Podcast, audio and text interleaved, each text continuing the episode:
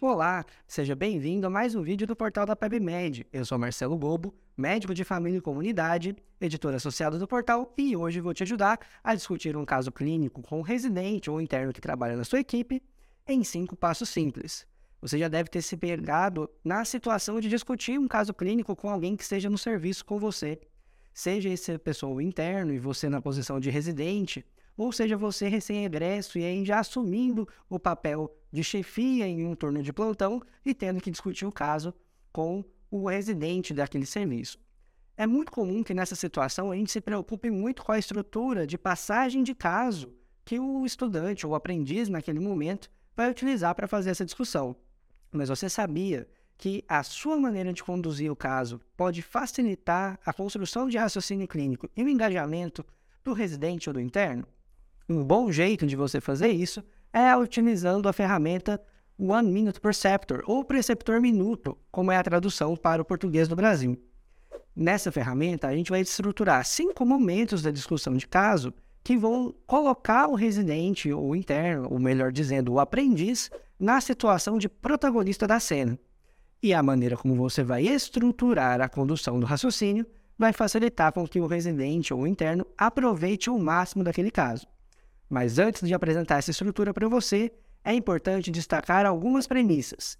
A principal delas é que aquela discussão não vai esgotar todas as necessidades de aprendizado daquele aluno naquele momento.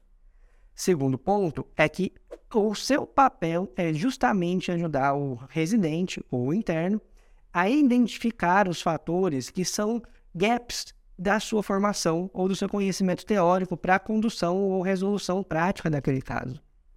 Dito isso, fica muito mais fácil a gente entender que na hora de discutir o caso, o meu principal papel vai ser de facilitar a organização do meu interno ou do meu residente na tomada de decisão ou na condução daquele caso.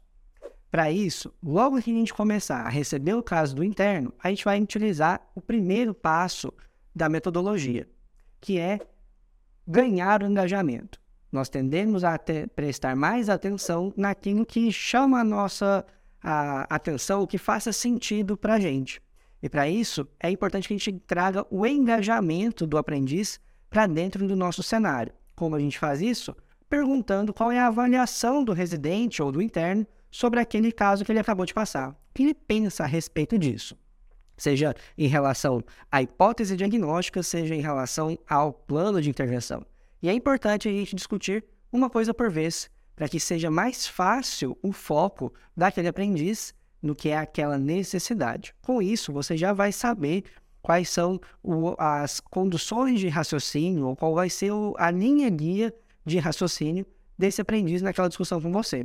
E aí vem o próximo passo, que é perguntar sobre o embasamento qual é o embasamento ou que dados objetivos da história são relacionados ou sustentam essa hipótese ou essa avaliação do residente. Então você pode pensar em um jeito gentil de fazer essa pergunta, como por exemplo, que dados te levam a pensar nessa hipótese diagnóstica?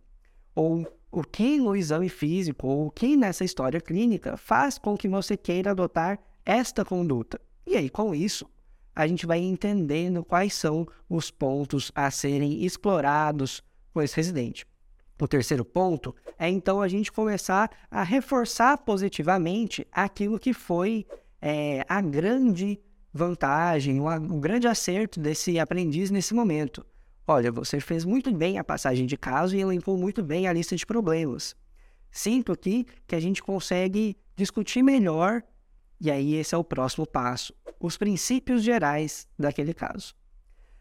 É uma grande dificuldade nossa entender que existe um processo de formação de curva de aprendizado e que aí, ao longo desse processo, eu preciso facilitar a vida do meu residente na construção desse raciocínio. E a maneira como eu vou fazer isso é explorando cada problema no seu tempo. Naquela discussão, eu não preciso discutir tudo sobre insuficiência cardíaca com ele como se eu estivesse abrindo o tratado de clínica médica, discutindo tudo sobre essa fisiopatologia da doença. Eu vou discutir o que é importante e generalidades dos princípios, o que eu não posso deixar de saber na condução de um caso de insuficiência cardíaca. E essas generalidades, Eu preciso discutir um, dois, no máximo três tópicos naquele caso, para poder auxiliar o meu residente ou o meu interno a encontrar qual é o, o, fio da meada, né? O que a hora que ele começar a atender um caso, ele não pode deixar de se lembrar. E por fim, o último passo é a gente fazer o feedback daquilo que tem oportunidade de melhoria. Então, depois que eu ganhei o engajamento do meu residente, entendi co como ele está pensando, já entendi quais são os subsídios que ele levou, que materialmente, naquele caso, levou à construção desse raciocínio. Já fiz a discussão do que são as generalidades e fiz o feedback do que foi bom, né, de como do, do que foi bom na construção do raciocínio dele, é hora de eu aplicar o feedback do que é oportunidade de melhoria. E aí dizer para ele quais são os próximos passos da próxima vez, e aí fazendo o gancho com as generalidades que você acabou de discutir, da próxima vez que você atender um caso de insuficiência cardíaca, lembre-se de. E aí, com essa estrutura de comunicação, eu consigo garantir um melhor aproveitamento, colocar o residente no centro do, do cenário de aprendizagem e orientar melhor questões de estudos para as próximas rodadas de discussão ou outros casos semelhantes. Gostou desse conteúdo? Sente que ele pode ser útil para alguém que está nessa situação de começar a vida de preceptor logo agora? Compartilhe esse conteúdo e também olha lá no nosso canal o outro conteúdo em relação ao SNAPS, que é como eu faço a passagem de caso sendo o aprendiz dessa história. Um grande abraço e até a próxima.